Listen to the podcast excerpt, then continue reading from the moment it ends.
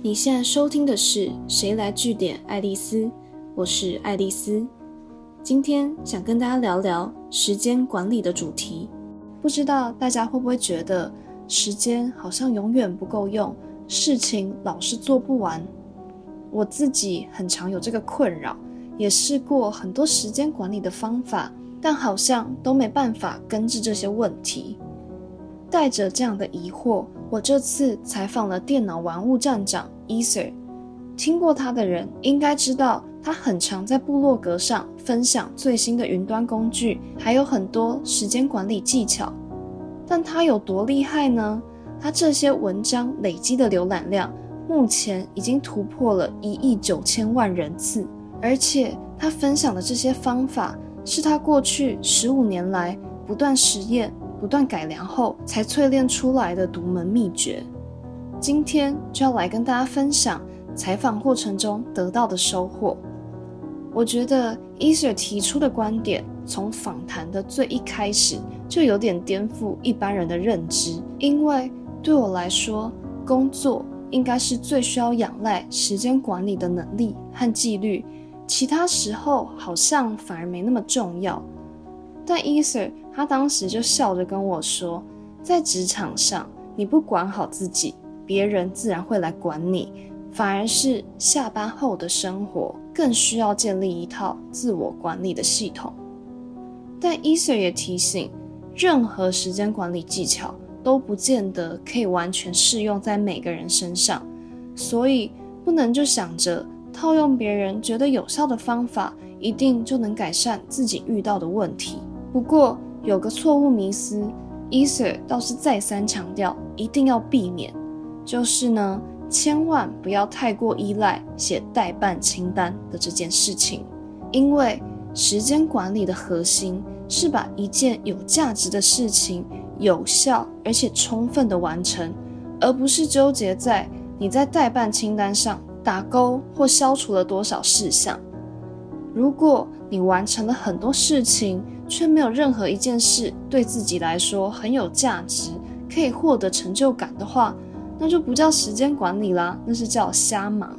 所以，甚至可以说，时间管理的第一步就是不要列代办清单。毕竟，工作上跟生活中的事情有千百种，包含别人叫你做的事情，你想做的，或是你看别人做起来不错，自己也想来做做看的。如果你看到什么事情就丢上代办清单，你以为拼命完成就好了，那你很可能会获得一个结果，就是过度分散自己的精力，最后一件事情都没有做好。相反的，如果你真的想要盘点你还有哪些事情是该做但还没做，你就要记住，一定是目标聚焦后。你列代办事项的这个行为才开始有意义。针对这个部分，Easer 的建议是，你可以先问自己三个关键问题。第一个是我想做什么？你要先把你混乱的思绪分门别类，聚焦成一个个具体的任务，例如完成一次一个人的旅行，办好一场婚礼，或学会写程式码。第二个关键问题是。我为什么会想要做这件事？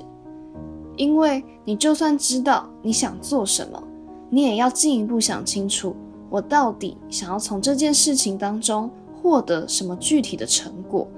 例如，你是想要挑战自己独立生活的能力，还是想要提升自己在就业市场的竞争力呢？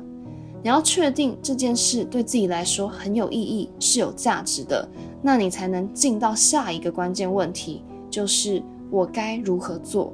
在这个阶段，你就要列下完成这项任务要做的各种可能的行动，同时也要去设想各种可能的阻碍。你要去制定对应可行的解法。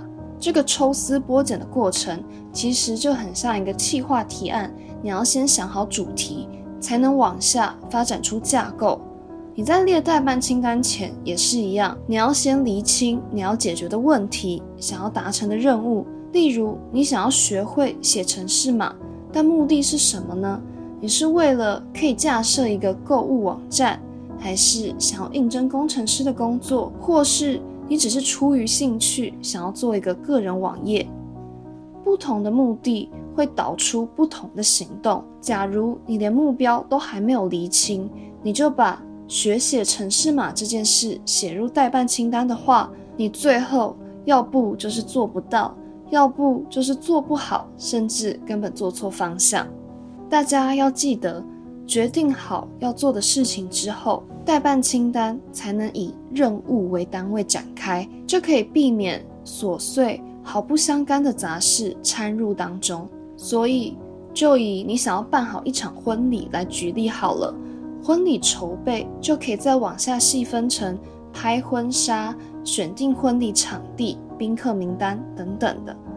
如果你学会了厘清目标再行动，你还能享受一个额外的好处，就是当你临时想要去做别的事情，你其实就可以马上分辨。这是不是可以纳入目前已经有的任务？假如相关性很强，就可以整合进去，让你的任务更面面俱到。但是，假如你发现这两件事是毫不相关，但你想要纳入考虑的话，你自己就会意识到，如果你还是硬要做，那这件事只会瓜分掉你所剩无几的时间，让你没办法聚焦在真正有价值的重要目标上。在这一次专访的最后，我实在太好奇这套不断优化的时间管理系统究竟帮 e s e r 省去了多少时间。e s e r 的回复对我来说很像醍醐灌顶，我也很建议大家可以把这个提醒放在心里。他说，衡量时间管理是否有效的标准，并不是省下了多少时间。而是你完成了多少件有价值的任务？这些任务不一定要是很难或很专业才叫做有价值，很可能只是一个游戏被你破关，或一个人出国旅行的计划真的实现了，也可能是你终于彻底把一本比尔盖茨推荐的年度好书读完，而且融会贯通。这些事情都才是你做时间管理有效的最佳铁证。这比起你去计较省了多少时间有意义多了吧？今天的节目就到这边。如果你喜欢今天的内容，记得按下追踪关注我。